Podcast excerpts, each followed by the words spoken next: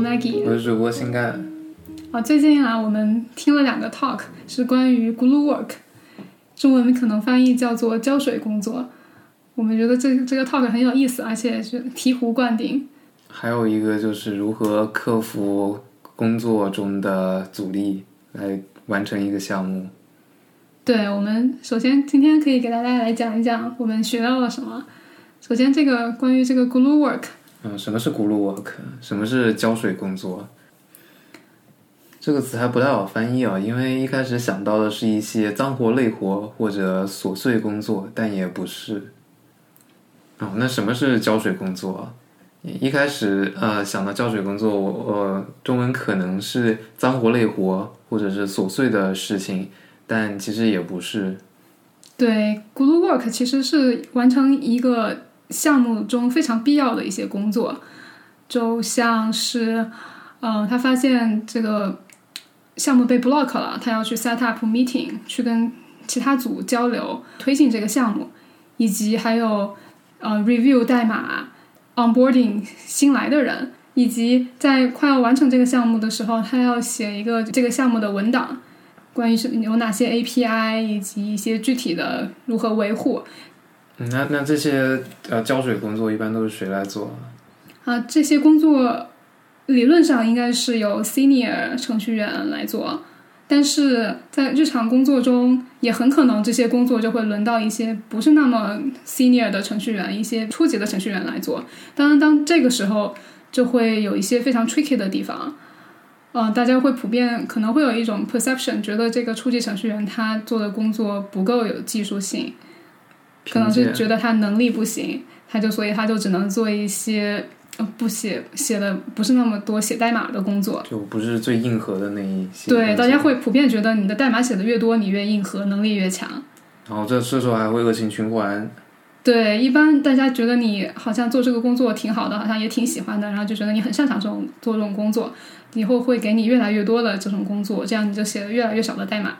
啊，而其实我们不管是谁做什么事情做的越多，那件事情总是做的越来越好的。对，是的。啊，然后这个时候，如果作为一个初级程工程师做这些事情会比较危险，是因为当呃讨论升职的时候，呃很多人会有偏见，说这些浇水工作是不重要的工作，所以这个人就不不会得到升职的认可。对，而且。我们在一个研究中也发现了，不是我们，是我们读的一篇研究。对，而且我们读的研究也发现，一般在这种情况下，老板会更倾向于把这些胶水工作分配给女生，女生程序员。嗯，不仅是老板更多的分配，是呃有男性和女性同时在场的时候，女性会更主动的去做这些呃不会被升职的工作。然后，但是如果没有女性在场的时候，男性是会，呃，是会很正常的，也来主动的来承担这些工作。这这里的原因就是，呃，大家会认为女性愿意做这些工作，所以男性就觉得，呃，有女有女，既然有别人愿意做这些工作，那我就不需要来做这些，那就不会去主动的来做。然后，如果这个这个时候，往往老板 manager 们也会去。把这些工作安排给呃手下的女性去做，那那这时候呃作为老板和个人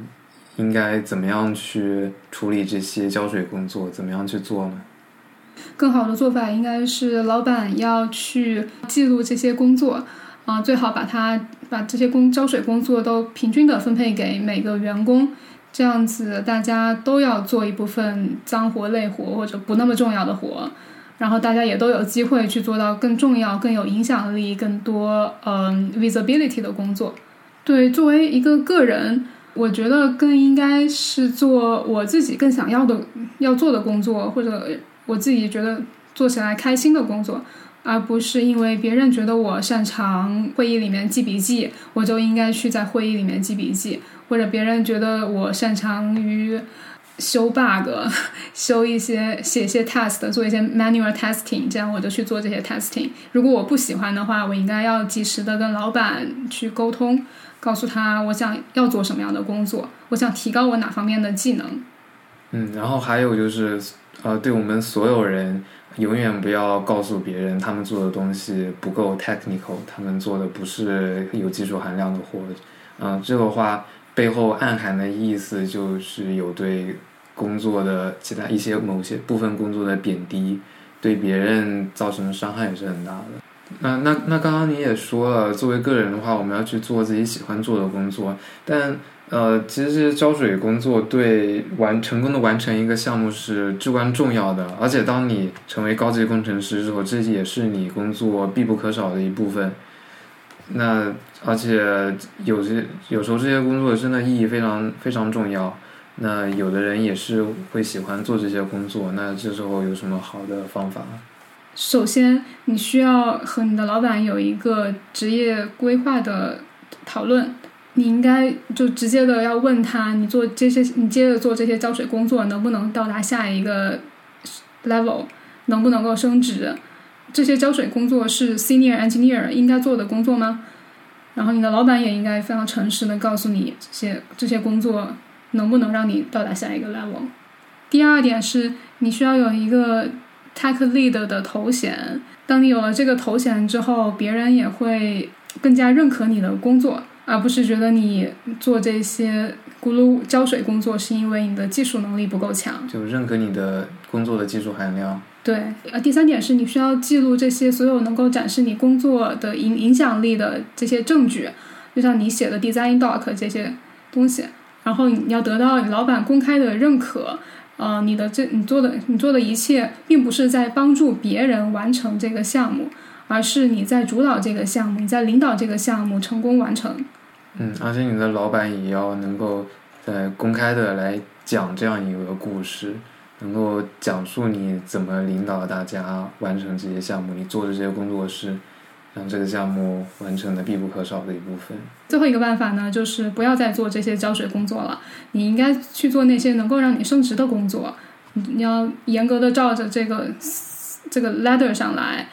嗯，你比如多写代码能够升职，多 launch 项目能够升职，你就去做这些写代码的能够 launch 的项目，然后把这些浇水工作就都推给别人或者让留给你老板。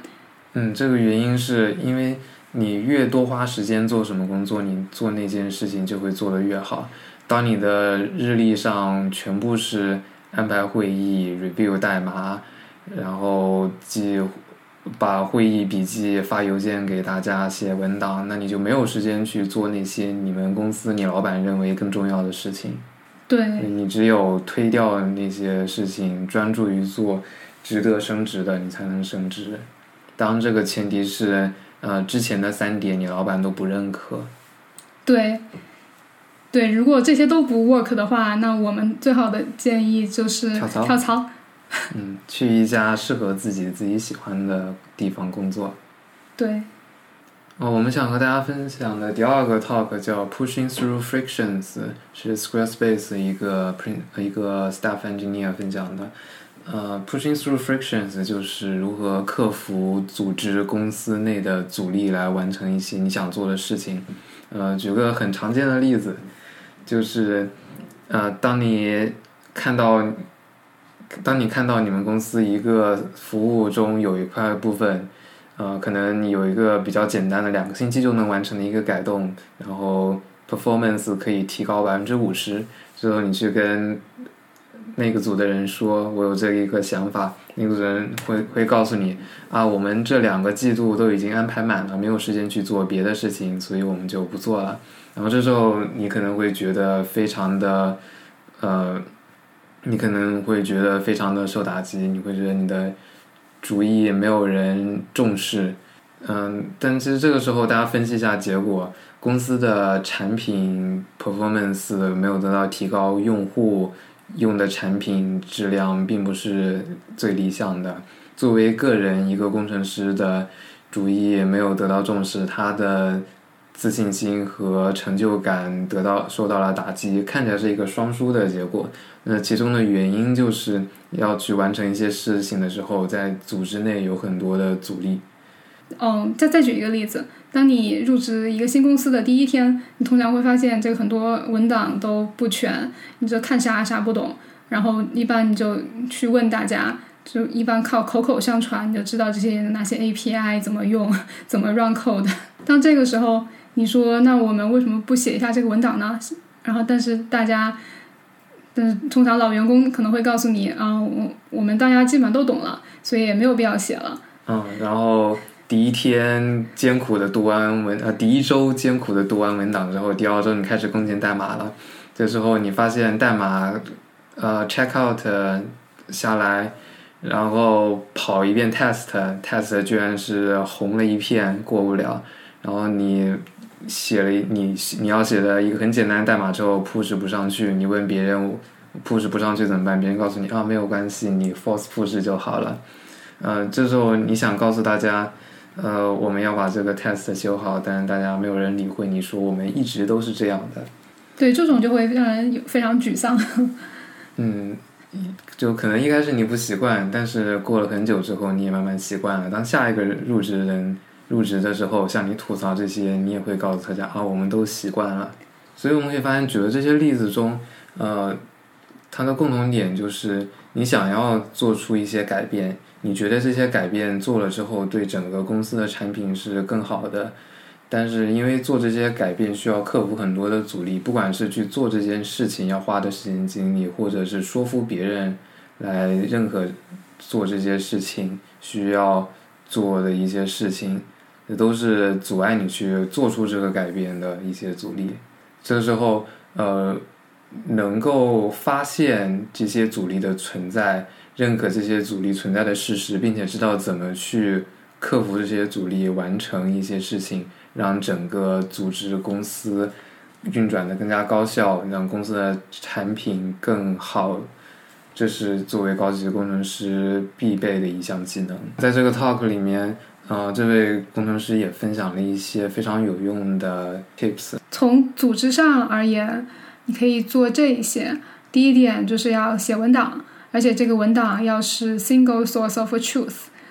并且要经常维护这个文档，每一次 ship 一个项目都要去更新这个文档。嗯，而不是靠口口相传，搜一个文档没有 read me，然后再去问同事问一圈才能问出来。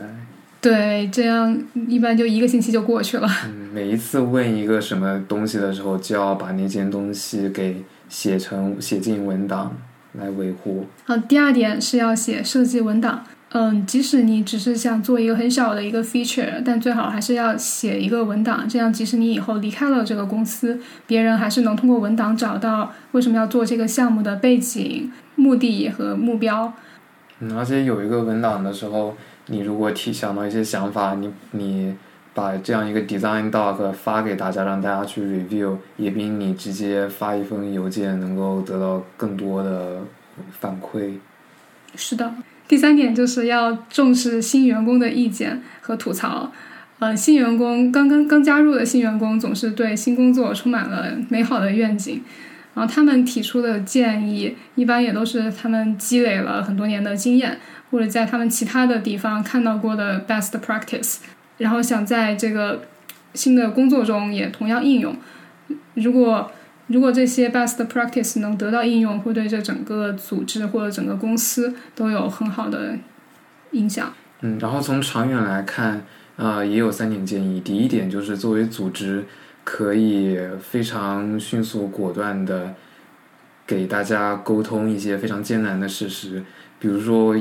我们。通过新的数据发现，现在做了一个项目，即使做下去后果效果也不是很好，那不如现在就砍掉。呃，很多时候大家会不愿意接受这个事实，还是选择把这个项目做完。等项目做完之后，真的效果不好的，很多人会非常沮丧，很多人可能因此离开公司。但如果你及早的砍掉这个项目，并且告诉大家，呃，公司认可你们大大家在这中。在这个项目中的付出，但是是因为